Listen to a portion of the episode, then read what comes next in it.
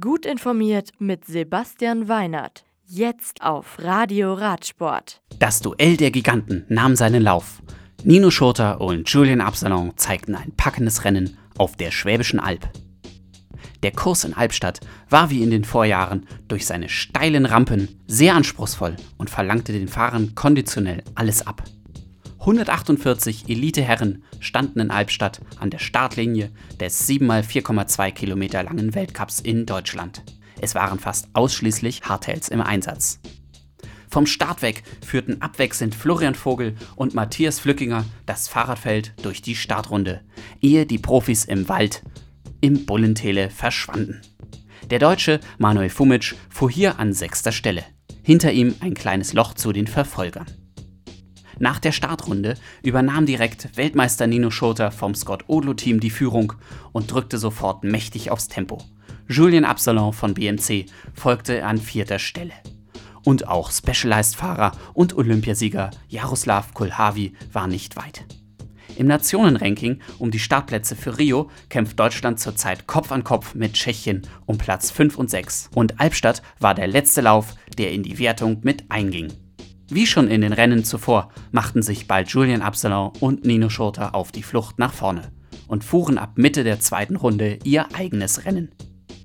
Jeder der beiden setzte immer und immer wieder eine neue Attacke. Doch weder Nino Schurter noch Julian Absalon konnten sich erfolgreich vom anderen lösen. Erst ein Herzschlagfinale auf der Zielgeraden, bei dem Schurter noch das Hinterrad wegrutschte, brachte die Entscheidung.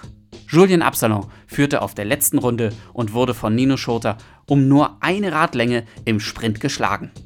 Nino Schurter sagte nach dem Rennen: Ja, war ein super Rennen. Ich fühlte mich gut und wusste, dass, ja, dass heute viel drin, drin liegt. Ich wusste auch, dass es nicht meine Lieblingsstrecke ist und Chile sehr wahrscheinlich die Strecke ein bisschen mehr mag. Aber ich fühlte mich gut und auch die Attacken, die Absalon gemacht hat, ja, musste ich nie ganz an Limit und ich habe es dann eigentlich auf den Sprint drauf rankommen lassen, weil ich auch gemerkt habe, dass ich ihn sehr wahrscheinlich nicht abhängen kann irgendwo an einem Aufstieg.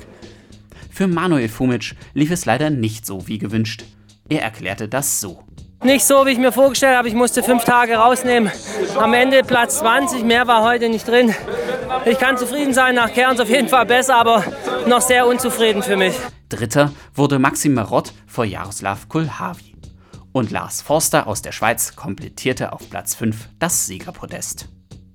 In der nächsten Woche geht es nach La Bresse, wo der MTB Cross Country Weltcup Station in Frankreich macht. In seiner Heimat wird Julian Absalon dann erneut versuchen, Nino Schurter zum ersten Mal in dieser Saison zu schlagen. Das Radio für Radsportfans.